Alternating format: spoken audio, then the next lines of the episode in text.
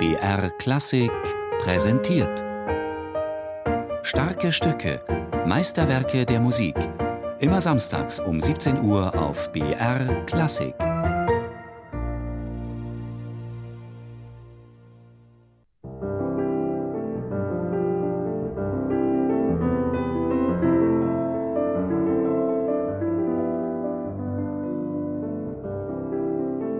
nach Mallorca reisen und dem Winter entfliehen. So hatten sich das Frédéric Chopin und seine geliebte Georges Sand gedacht, als sie sich Ende des Jahres 1838 einschifften, um auf der spanischen Insel das milde Klima zu genießen. Aber es kam ganz anders. Kalt und verregnet verlief der Aufenthalt. Umso mehr zeigte sich hier die Genialität Chopins, der in der Kartause von Valdemossa allen unwirtlichen Umständen zum Trotz seinen Präludienzyklus Opus 28 schrieb. Dabei komme es, sagt die polnische Pianistin und Chopin-Interpretin Eva Kupiec, gar nicht so sehr darauf an, ob historisch erwiesenermaßen alle Prälüde auf Mallorca entstanden seien. Wichtig ist, dass der Hauptteil dieses Zyklus äh, dort entstanden ist. Unter eben schwierigen Umständen, weil ähm, Chopin musste nicht viel haben, um wieder krank zu werden und sich wieder ganz schwach zu fühlen.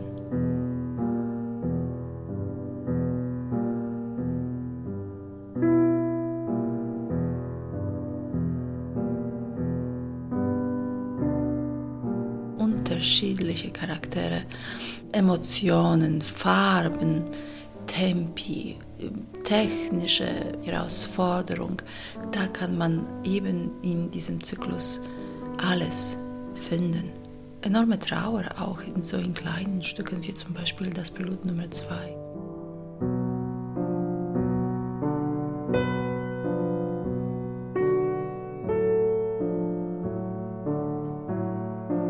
Als Vorbild für Chopins Prelude dienten die Präludien von Johann Sebastian Bach aus dem wohltemperierten Klavier. Ein 24-teiliger Zyklus durch alle zwölf Durtonarten und ihre dazugehörigen zwölf Mollparallelen. Chopin fängt bei C-Dur an und bewegt sich im Uhrzeigersinn durch den Quintenzirkel. Aber, sagt Eva Kupiec, unter den Vorzeichen, die sich eben nur Chopin in seinem einzigartigen Personalstil geben konnte.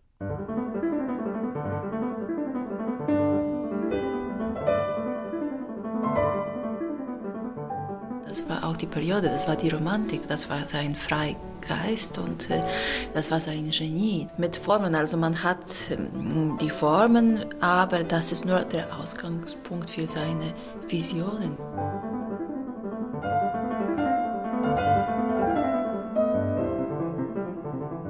Das ist auf geschriebene Improvisation.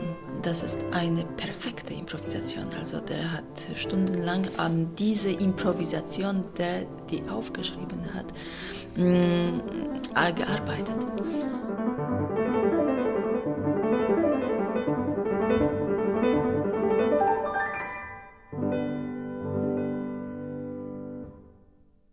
In ihrem Erzählband Ein Winter auf Mallorca lässt Chopins Geliebte, die Schriftstellerin Georges Sand, den Leser unmittelbar teilhaben am Schaffensprozess von Frédéric Chopin.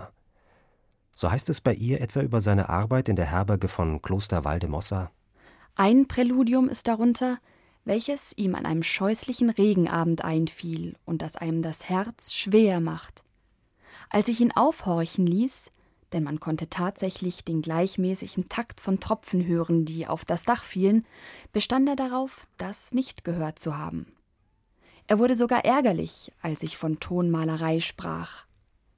Im Präludium, das er an jenem Abend komponierte, sind die Regentropfen zwar vorhanden, die auf das Dach der Kartause schlugen, aber sie hatten sich durch seinen tonschöpferischen Geist zu Tränen gewandelt, die vom Himmel auf sein Herz tropften.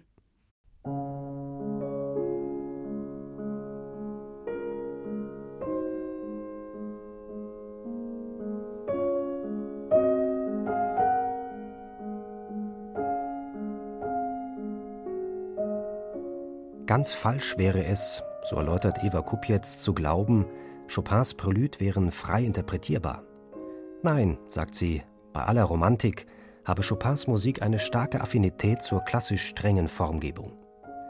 weshalb bei der Interpretation Vorsicht geboten sei im Umgang mit dem freien Tempo, dem sogenannten Rubato.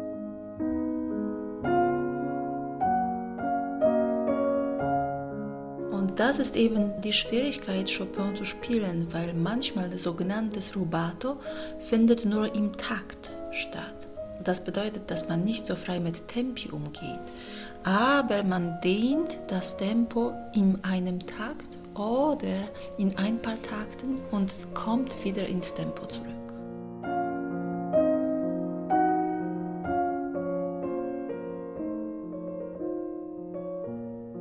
Manchmal spiegelt sich das nur in der linken oder in der rechten Hand und dann die andere Hand bleibt mh, mm, ganz im Tempo. Also das sind solche Nuancen, aber das sind alle persönliche Meinungen und wir wissen wirklich nicht, wie Chopin gespielt hat.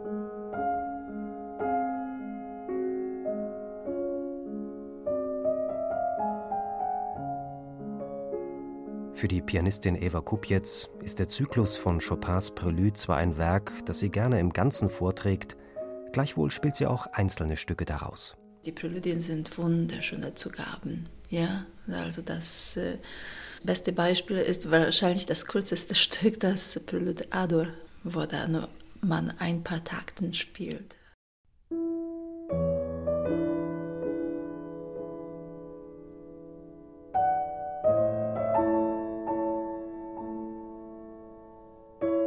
Sind sehr dankbare Zugaben, weil eben manche Präludien haben auch diese Schwere für die Zugabe nicht.